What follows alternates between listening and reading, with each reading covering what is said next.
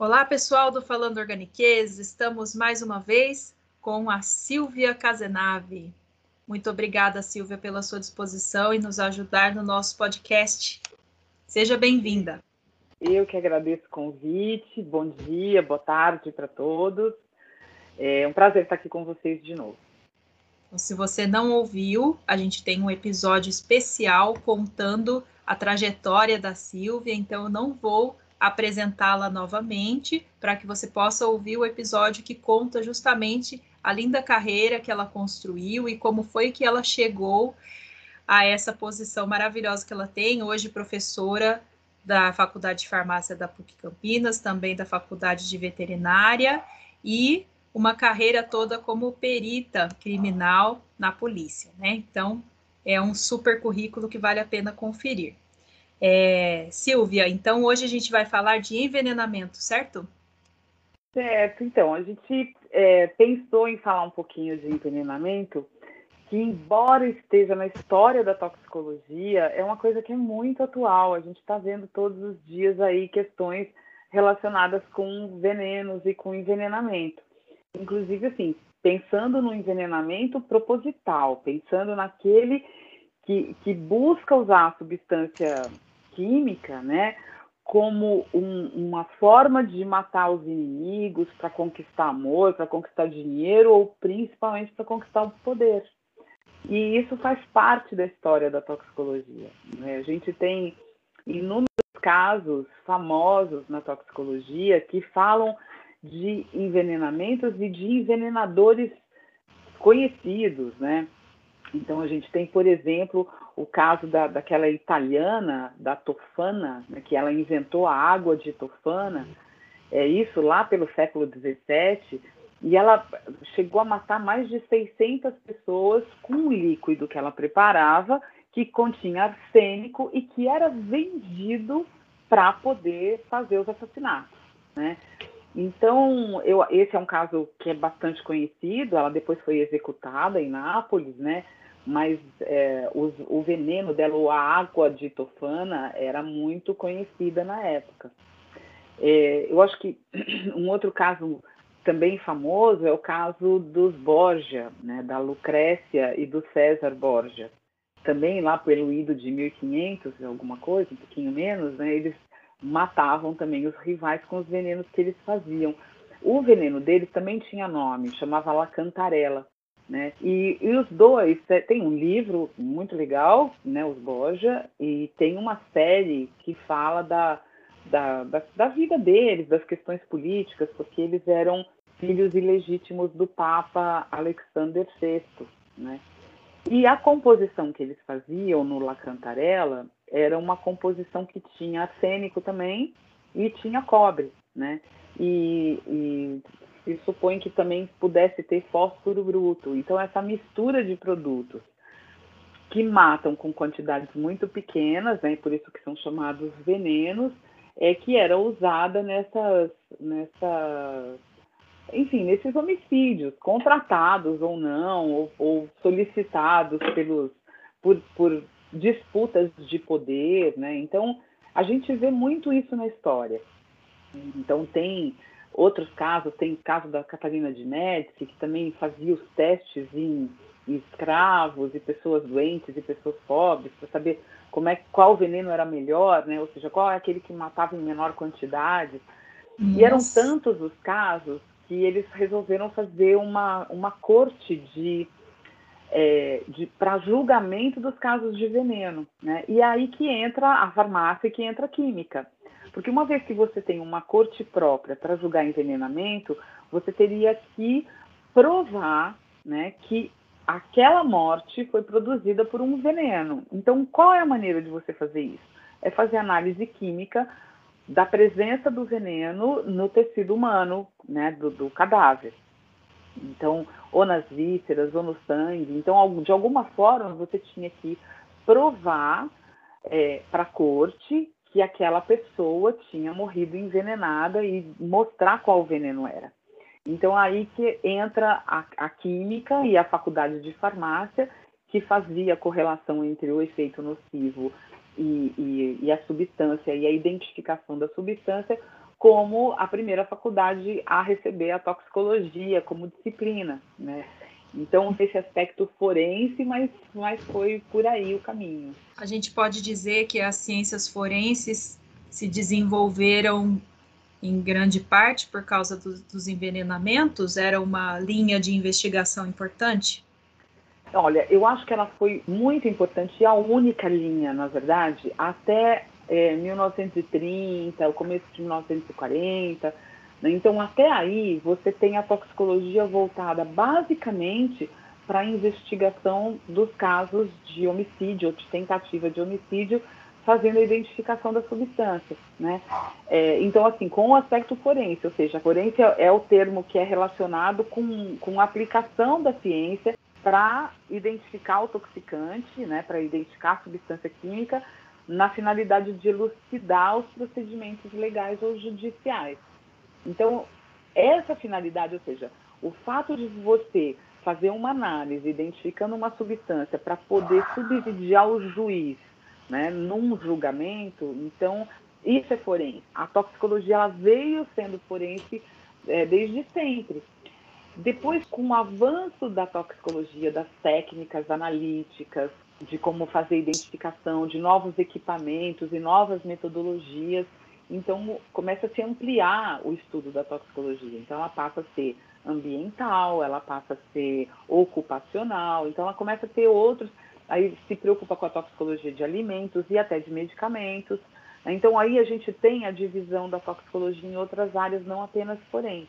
Né? E aí as pessoas começam a imaginar que essa história da toxicologia ficou no passado, né? Ou seja, que esses casos famosos, essas intoxicações, esses envenenamentos famosos, né, conhecidos, foram parte da história. E foram realmente, mas a gente ainda hoje tem casos como esse. Então, na, na toxicologia forense, é, a gente, eu como perita criminal, por exemplo, recebia vários casos de investigação é, para verificar se, se uma substância, se um alimento, se uma, alguma uma causa de morte é, tinha ocorrido em função de, da presença de uma substância tóxico ou de um veneno, né, como as pessoas conhecem. Então, podemos dizer que envenenamento é uma, uma ação meio que antropológica, né, que as pessoas ao longo dos, dos milênios continuam fazendo, né, e acaba sendo a mesma motivação. Você diria isso? Olha, realmente, se você for pensar bem, quando a gente fala que, que as motivações dos homicídios elas são amor, dinheiro e poder, no fundo, no fundo, a gente pode talvez resumir isso no poder mesmo, né? Porque um, um amor que, que, tem esse nível de vínculo é, é, por poder, não é por amor, né? É por posse, né? Uhum. E a questão do dinheiro também é assim, para que, que você precisa de dinheiro? Para conquistar o poder, né? É, talvez a gente pudesse filosofar nessa linha um, um tempão, mas na verdade, assim, a nossa realidade é fria e crua né? Ainda hoje a gente tem casos de envenenamento e eles não são casos só de séries, só de novelas e só de, né, de filmes, enfim. A gente encontra muitos casos de filmes, então tem uma lista aí que eu poderia mencionar. A gente viu envenenamento em, em é, O Nome da Rosa, em A Rainha Margot, em Anjos e Demônios. Eu recentemente vi uma cena é, de envenenamento, de tentativa de envenenamento também numa novela brasileira, que tem bastante. Né? As nossas novelas elas estão sempre usando um Boa Noite Cinderela ou algum tipo de substância, enfim. E é, tem a série que você falou também, Os Borgia? Ah, dos Borgia. Eles mostram bastante coisa também, né? A gente, mas tem outras séries, né? Tem, tem Game of Thrones, tem duas ou três cenas de envenenamentos Sim. colossais eu é não vou nem dar spoiler é. aqui, mas é muito. Algumas a gente né? vibra, outras a gente chora, né? É, chora, é verdade, verdade. Apesar de que nas duas que eu tô lembrando agora, eu vibrei. assim, merecia o envenenamento. Não, brincadeira, né, gente? Ninguém merece. Mesmo. Mas é que na Talvez, ficção a gente pessoas. se deixa levar, né, pela emoção do personagem, né? Então, Exatamente. as cenas É. Mas, e livros? Mas... Você falou que é, começou na sua carreira, né, por causa de romances policiais. Você indica algum que fale de Olha, eu assim, justamente tinha falado que eu resolvi ser perita de tanto ler livros da Agatha Christie. E ela fala de diversos, agora assim não me vem à cabeça livros dela com, com envenenamento, ela usa, ela usa cianeto, ela usa arsênico. Eu acho que tem uns dois ou três, pelo menos, em que tem, tem envenenamento. Né? Uhum. Agora, deles eu não consigo ler. Eu li quando criança, na verdade, e, e aí eu não tenho essa memória, mas uhum. Mas assim, a gente vê muita coisa, hum, né? Na, a, como eu estava falando para vocês, eu mencionei o filme, mas o nome da Rosa é um livro, a Rainha Margot também é um, um romance do Alexandre Dumas. É, mas então, voltando, né? A gente pensa que ele está só voltado para a literatura, para o cinema, e aí, quando você se depara com a nossa realidade, com o nosso dia a dia, a gente vai se tocando que a gente ainda tem muitos casos de envenenamento. Né? Nós temos casos mais antigos. Então, por exemplo, a gente tem pessoas famosas de, poder, de bastante poder político que foram envenenadas. Né? Então, tem o caso do Yasser Arafat, nunca foi esclarecido, mas é, um centro universitário de medicina legal em Lausanne em 2013, fez análises é, em objetos de uso pessoal do Yasser Arafat e eles detectaram a presença de polônio né, é, no, nas roupas dele. É, tem um problema aí de cadeia de custódia, porque foi muito tempo depois da morte dele, então assim se perdeu a cadeia de custódia, né, o vínculo, a documentação, quem levou foi a esposa dele, a viúva, então é uma coisa que as pessoas meio questionam. O polônio não foi usado só nesse caso. A gente tem aquele caso do Alexander é, que era também espião russo, que morre em 2006, também com polônio, né? Então, ou seja, é uma partícula radioativa e não se sabe exatamente aonde foi absorvido. Parece que ele estava almoçando com um repórter e, de alguma forma, na comida dele foi colocado polônio e ele em, em alguns dias faleceu, né? Ou seja, ele ficou intoxicado, foi atendido rapidamente, mas não teve jeito, faleceu. E essa, esse efeito do polônio, ele demora, depende da dose ou ele pode ele, ser fulminante, assim? Ele depende da dose, mas assim, é questão de miligramas, entendeu? Já pode ser letal, né? Uhum. Então, são quantidades muito pequenas. Eu, eu acho assim que, que, inclusive, o termo veneno, ele vem muito disso mesmo, né? De você, da pessoa conseguir matar com quantidades muito pequenas da substância, né? Então, a gente tem várias situações de venenos clássicos. Então, arsênico é um deles, cianeto é outro, né? o, polônio, no caso, é radioativo, mas é, é, também produz um efeito né, proporcional à dosagem.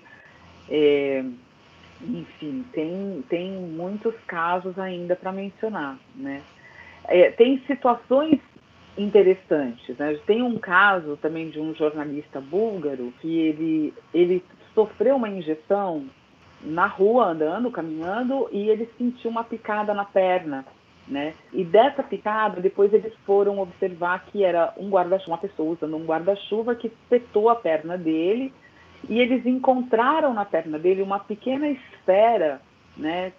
Que depois da necrópsia, quando ele já tinha morrido, e, e nessa nessa esferazinha, como uma ponta de caneta, por exemplo, esferográfica, né? Era uma, uma cápsulazinha de metal, né? E bem pequena e que eles colocaram ricina na dentro dessa cápsula. Uhum. A ricina que vem da mamona, né? Então, é, ela, ela, imagina, matou numa quantidade muito pequena, mas porque foi espetada na perna. Ah, então não é tóxica, mas ela, digamos, não, entrou ela é pela. Tóxica. Ela é tóxica. Não, ela é tóxica. Ela é ah, é tóxica. da mamona? É. Por exemplo, a mamona, uma, se uma criança come um fruto de mamona, é suficiente para matar. Olha, eu não sabia. Mas a é... mamona aqui, o pessoal brinca de guerrinha de mamona? Então, né? Quem é do interior e quem é criança há muito tempo, que nem eu. Quem foi criança há muito tempo, ah, brincava de string com mamona, né? Nossa, não imaginava. Mas a mamona, a mamona tem ricina e ela é bastante tóxica. Você sabe que o, o pessoal do Ciatox na Unicamp, né? E o, o, Rafael Lanaro foi aluno da PUC e hoje é um dos farmacêuticos lá da, do, do Ciatox ele comentou comigo outro dia, já faz algum tempinho, né, mas foi recentemente, eles tiveram um caso de tentativa de suicídio é, na Unicamp e o rapaz aprendeu na internet que ele podia fazer extração da ricinina na, na, da mamona e ele traiu e fez uma injeção no braço. E ele quase perde o braço, que a, os médicos no hospital é, ou seja, o atendimento dele foi muito bom e eles conseguiram recuperar a vida do rapaz e inclusive recuperar o braço dele, que estava totalmente necro, em necrose, ele ia perder o braço, uhum. porque ele injetou essa, esse extrato, né? Então, é, são casos que ainda hoje acontecem, né? E, e, e, é tão atual que, vejam só, tem uma, também com, com ricina, tem um caso de uma atriz americana que ela foi condenada em 2013 no Texas, porque ela enviou uma carta com ricina para o presidente Barack Obama. E se eu não me engano, essa semana, né, a gente ouviu a notícia de que o presidente Trump também tinha recebido uma carta que foi interceptada, obviamente, essas cartas, nem sei como é que eles fazem isso, mas elas foram interceptadas, e na carta também tinha ricina. Né? A gente teve, teve uns casos de antrax também, né, algum tempo atrás, nos Estados Unidos, mas isso tudo é, ou seja, é, é uma coisa que quando você vê parece filme, quando você ouve parece uma coisa histórica, mas quando você percebe é a realidade do dia a dia. Né? Essa né? história do guarda-chuva que né, injetou é muito James Bond isso, né? É, é super. é super espionagem, aquela coisa Sim. toda. Era um jornalista, estava fazendo investigação. E é realmente assim, para você ter ideia, o que a cápsula que continha a ricina era muito pequena, é do tamanho de uma caneta esferográfica mesmo. Ali devia ter, olha, 20 microgramas por, por quilo já é suficiente para matar, né? Uma dose letal. Então, a, a ricina ela é pensada como, como uma arma química, né? Uhum. Pra, assim, ela às vezes é pensada em uso em, em ataques terroristas, enfim, né? E é óbvio que eu não quero dar ideia para ninguém aqui, tá? Pelo amor de Deus. Nós estamos falando de um aspecto é, forense, toxicológico, do né? toxicológico, não é para ficar dando ideia para o povo. Mas acho não. que fica como um alerta, né? Nunca mais vou olhar, vou olhar para Mamona com a mesma inocência que eu tinha antes. Nossa! Então. é, fica mais como um alerta mesmo, com certeza. então você falou de alguns metais, né? Como é, arsênio, que tinha lá desde o começo da história do envenenamento, né? É, que mais de metais? Ai, a gente tem. Eu acho assim, dos metais, o, a, o arsênico é o mais importante e é o mais usado ainda, né? É, outros metais também podem causar intoxicação e podem ser fatais, mas não são tão utilizados com essa finalidade de espionagem ou de tentativa de, de homicídio. Né? É, mas a gente também tem, tem outras substâncias que são surpreendentes. Né? Tem um, um caso de um ex-presidente da Ucrânia que, que ele também sofreu uma exposição à dioxina. A dioxina, na verdade, ela é um subproduto de um praguicida, né, de um herbicida, que é o 2,4,5-T, que é o diclorofenoxiacético, é, tricloro é, né, e que é um agente carcinogênico mas ela também mata em quantidades muito pequenas. Então, a dose letal da dioxina é muito baixa, né? É, ele não morreu, mas ele ficou com sequelas na face, no rosto, na pele, né? muito, muito graves. A dioxina, ela era, ela fazia parte das substâncias que eram usadas na guerra do Vietnã, conhecida como agente laranja, né? Uhum. Então, é, é, também matou né, muito na guerra do Vietnã E hoje, os praguicidas que são feitos com o triclorofenoxacético, é, eles, teoricamente, eles não têm mais o subproduto, ou seja, a dioxina ela seria um contaminante na produção do praguicida, do herbicida. E parece que hoje com as técnicas de, de síntese, ela já não aparece mais. Pode, existe um controle sobre isso. Legal. É, então, no arsênico, a gente teve um caso aqui em Campinas que foi muito famoso também, porque uma família inteira morreu com arsênico. Né? É, as pessoas foram intoxicadas e aparentemente parecia uma intoxicação é, de, de, alimentação, né? E depois, fazendo análise na urina dessas pessoas, foi detectada a presença de arsênico. Inclusive, a análise da urina foi feita lá no, na, na, na Unicamp também, no CETOX, né? pelo mesmo laboratório que eu mencionei há pouco. E, e, e, era uma coisa assim inesperada, porque era uma família de um nível cultural social mais elevado, então, você acha que nesses ambientes você não encontra né, essa, essa situação, mas na verdade acontece. Bom, a gente tem casos com cianeto, né, muitos casos com cianeto. É, eu acho que um caso que não é forense, não foi tentativa de homicídio, mas que é um caso importante, é o caso da Boate Kiss, né, que muitas, nós tivemos 240 mortos e quase 700 feridos por conta da liberação do cianeto no incêndio da boate.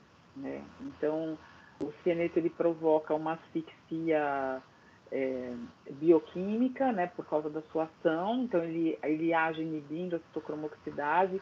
Então, o oxigênio não é aproveitado pela célula e isso é o que causa asfixia. Então, por conta disso, ele também é usado por conta da sua dosagem, que é muito baixa, para provocar intoxicação. Então, ele também é muito usado em em vários casos de tentativas de homicídio, né? A gente recentemente também a gente tem aquele caso da, da deputada lá Flor de Lis, que uhum. eles publicaram a pesquisa sobre cianeto que havia sido feita no celular de uma das filhas dela. E tinha também mais? tinha também cianeto envolvido no, no caso da Flor de Lis? Não, se constatou nada, mas o que os policiais investigaram era que tinha uma pesquisa na internet sobre venenos e sobre ah. Né? Então, isso não prova que eles tenham usado. Então, Só a intenção. É prova, né? Intenção. Mas eles investigaram que no celular tinha essa pesquisa também. Né? Ah, então, foi uma coisa que foi divulgada na mídia, inclusive, enfim. Uhum. É, Você aí, pode voltar recente... um pouquinho no, no, na, na Boate Kiss? Qual que é a relação do cianeto com o... É, era do cianeto que você estava falando? Que isso é muito interessante. Eu estava. É porque, assim, é, na boate, eu falo assim, toda tragédia, ela nunca acontece por uma única causa. Ela tem muitas causas que estão somadas. E o que aconteceu? Eles tinham um ambiente fechado sem saídas suficientes de emergência. A boate estava muito cheia, a banda que estava tocando foi é, usar um fogo de artifício desses. Eu não sei exatamente, eles, eles tinham lá um, um tipo de fogos que eles usavam. É, eu não sei se chama Sputnik, eu acho. Enfim, o que, que aconteceu? Estava no ambiente interno e usaram fogos de artifício que incendiaram a espuma que fazia o revestimento acústico. E essa espuma não poderia estar sendo usada. Então, quando ela queimou, além do monóxido de carbono, além do calor e do fogo, a, essa espuma liberava cianeto. Ah. Então, as pessoas respiravam cianeto, não conseguiam saber para onde sair, né? Então, toda a tragédia aconteceu por, por essas causas todas. Ou seja, hum. negligência, imprudência do local, de quem fez a, a fiscalização, quem fez a vistoria, quem estava, enfim, proprietários, entrada né? de tanta gente, Sim. ou seja, todo mundo tem uma parcela de culpa uhum. né, nessa, nessa, nessa tragédia. Ah, nossa, então foi, acabou sendo um envenenamento junto com um incêndio, né? Uma coisa claro, sem chance claro. nenhuma. Nossa. Legal. O que, que você ia colocar? Não, então, e aí eu ia colocar que a gente também tem recentemente uma outra classe de substâncias que tem aparecido nos envenenamentos. Hum. Né? É, começa, essa classe começa com o envenenamento do Kim Jong-nam, que era irmão do Kim Jong-un, né, da Coreia, e, e, ele foi intoxicado no aeroporto com um lenço que foi colocado na boca, na, na, nas vias aéreas dele, é, isso em 2017, um composto chamado VX. Esse VX é um organofosforado que está vindo junto com outros né, do, mesmo, do mesmo gênero, né, mesma classe, de organofosforados de quarta geração. Então, eles seriam praguicidas, né, é, só que muito mais potentes. Então, uma dose subdérmica, por exemplo, de 5 miligramas já é considerada letal. Né? E aí a pessoa tem aqueles sintomas clássicos de intoxicação por organofosforado. Então, náuseas, miose, contração muscular, convulsão, né? E aí a parada respiratória e parada cardíaca, né? É, um, um organofosforado semelhante também foi usado para a tentativa de homicídio daquele espião, também ex-espião russo, que estava na Inglaterra, junto com a filha, né, o Sergei Skripal e a filha dele, Júlia. É, e nesse caso foi usado o Novichok, que também é um organofosforado. Né? Esse, esse produto Novichok é o mesmo que está sendo atribuído agora para para intoxicação do desse opositor russo Alexei, eu não me lembro o sobrenome, mas que porque é uma coisa é uma coisa muito recente, né? Ou seja, ele faz oposição ao governo russo e, é, obviamente, o governo russo está dizendo que não é, não, eles não assumem nenhuma culpa. Então, o governo russo, obviamente, nega qualquer culpa que ele possa ter em relação a essa, a esse envenenamento. A princípio, negaram que fosse veneno. Ele passa a ser tratado então na Alemanha e na Alemanha eles descobrem é, a presença do Novichok, que é esse produto, é, que foi o mesmo produto usado no ex-espião que estava lá na Inglaterra, né? que é um organofosforado. Então, esses produtos são novos, né? e o que eu estou querendo trazer para vocês é que a gente tem produtos novos e tem uma realidade recente na qual ainda se, se usa o envenenamento como tática, como estratégia de homicídio, né? Então, é, é para a gente é muito importante conhecer esses casos todos para saber como analisar numa hora que chega uma morte. Então, uma, uma causa de morte que está sendo investigada, ela tem sempre que ter em vista a possibilidade de uma substância química. Né, e que tem que ser identificada. Então, para você identificar essa substância, você tem que ter padronização de metodologia, você tem que saber como tratar a amostra. Então, uma série de, de ações que você precisa ter para poder identificar e para poder saber qual foi a causa da morte ou qual foi a tentativa de homicídio e aí investigar com essas informações a responsabilidade né, da pessoa que está cometendo o crime. Então, além de conhecer é, por exemplo, você citou os, os, efeitos, né, espasmos musculares e tal, é, você olhar para a vítima e reconhecer os sintomas também é importante coleta de provas, né, a, a, análise em si que vai ser feita, tudo isso é um conjunto, né, para poder chegar numa conclusão. Então, multidisciplinar, né, Silvia? É multidisciplinar. É multi... Quando você tem a, a, a intoxicação antes da morte, né? Obviamente, assim, que o atendimento na emergência ele vai ser super importante, porque mas a análise também é fundamental, porque o médico, enquanto ele está atuando na sintomatologia, né, buscando manter condições vitais né, do, do paciente, o laboratório está tentando identificar a substância para poder saber se existe a possibilidade de um antídoto ou não. Né? Então, identificar a substância é muito importante para você conduzir melhor o tratamento. Não, não fazer só um tratamento sintomático, mas aumentar a eliminação ou de usar um antídoto. Então, é, é fundamental a análise toxicológica nessa situação. Né? E no caso, no caso de você ter é, a morte, então, para investigar né, a causa, para atribuir ao crime, então você também precisa da identificação da substância. Uhum. Nossa, muito rico, Silvia. Acho que muito, aprendemos muito com você hoje. Eu gostaria de, de fechar esse momento é, falando de vida, né? Então você falou de, do socorro, né? Que orientação você dá para pessoas que possam vir a socorrer alguém que tem suspeita de intoxicação, né? Independente de envenenamento ou não, qual que é o procedimento que se faz nesse, nessas horas? É, então, a gente, a gente comete muitos erros nessas horas, né? Então, as pessoas, por exemplo, têm como, como uma, um mito é, fornecer leite para a pessoa intoxicada. Isso é um equívoco muito grande, porque se você dá leite, se a substância que está intoxicando ela for lipossolúvel, ela, o leite vai ter uma forma de absorver mais rápido, né? Se é uma substância cáustica, por exemplo, você não pode induzir vômito. Então, a melhor coisa que a gente tem para fazer é encaminhar essa pessoa da forma mais rápida a um hospital que cuide de intoxicação, que possa cuidar das intoxicações. Porque realmente você precisa saber que substância foi para poder conduzir um tratamento ou um auxílio, né?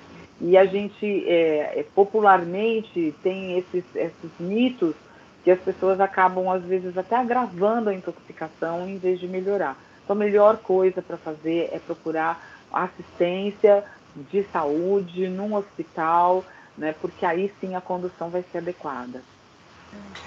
Sim, claro que tem algumas coisas que dá para a gente fazer, tirar a pessoa do local da intoxicação, é, por exemplo, se foi uma intoxicação por uma planta, levar a amostra da planta para poder melhorar, mas não induzir vômito, não dar leite. É, se for na pele, por exemplo, tirar aquela roupa, né, lavar a pele, isso sim é possível fazer. Mas nenhum outro procedimento, a não ser que, que se faça uma avaliação clínica adequada. Entendi. Deixa, deixa para quem sabe o que está fazendo, né? Muito Melhor, bom falar né? disso, porque ainda mais hoje que eu descobri que mamona é tóxica. A gente com criança Sim, em casa fica preocupada. casos é, de crianças intoxicadas com mamona, com plantas tóxicas também. É um assunto super interessante, porque a gente tem muitas plantas em casa né, uhum. que podem provocar intoxicação. Tem Sim. plantas tóxicas, tem as plantas alucinógenas, enfim, tem, tem bastante. Toxicologia é um mundo. É lindo demais. De coisas, é, né? é muito lindo. Nossa. A gente a gente fica é, com vontade de chamar a Silvia sempre, né? Eu estarei à disposição sempre que vocês quiserem, com o maior ah, prazer. Foi só uma pinceladinha para deixar o povo curioso e interessado em toxicologia. Com certeza, e estamos, né? Muito obrigada, viu, Silvia? Até a próxima. Eu, eu que agradeço o convite. Até a próxima.